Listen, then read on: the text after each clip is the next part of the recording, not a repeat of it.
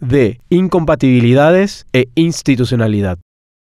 La designación de ministros del Poder Ejecutivo como consejeros de Taipú viola una vez más la Constitución y nos expone a todos los paraguayos ante un Estado cuyas leyes son letra muerta por el manto de impunidad que una mayoría circunstancial da a actores políticos. Los artículos 241 y 237 de la Constitución Nacional son claros en cuanto a los requisitos, las incompatibilidades e inmunidades, los cuales indican que no pueden ejercer cargos públicos o privados, remunerados o no, mientras duren en sus funciones, así como tampoco pueden ejercer el comercio, la industria o actividad profesional alguna, debiendo dedicarse en exclusividad a sus funciones. Al nombrar a sus ministros en el Consejo de Taipú, Santiago Peña incurrió en mal desempeño de sus funciones, lo cual es causal de juicio político según varios constitucionalistas, lo que daña la investidura presidencial, además de vulnerar la Constitución Nacional. Sin embargo, una vez más, la impunidad se hace presente en la República del Paraguay mediante una mayoría circunstancial en ambas cámaras del Congreso, que en vez de cumplir con el rol de proteger y custodiar la Constitución Nacional y las leyes, debido a una mayoría circunstancial, dan un manto de protección al presidente de la República Pública, quien en lo que va en su gobierno ya comete tremendo atropello al Estado de Derecho. Ante esta situación, cada ley se vuelve casi inaplicable, ya que tanto el Poder Ejecutivo, en complicidad con el Legislativo, dejan desamparada la institucionalidad de la República y a la ciudadanía, ya que las mayorías circunstanciales se vuelven juez y parte de la aplicación de las normas que rigen a la nación. ¿Con qué autoridad moral y legal el Poder Ejecutivo ahora perseguirá a corruptos, ladrones y criminales? Desde el momento en que las propias autoridades cometen una falta tan grave a la Constitución Nacional y las leyes,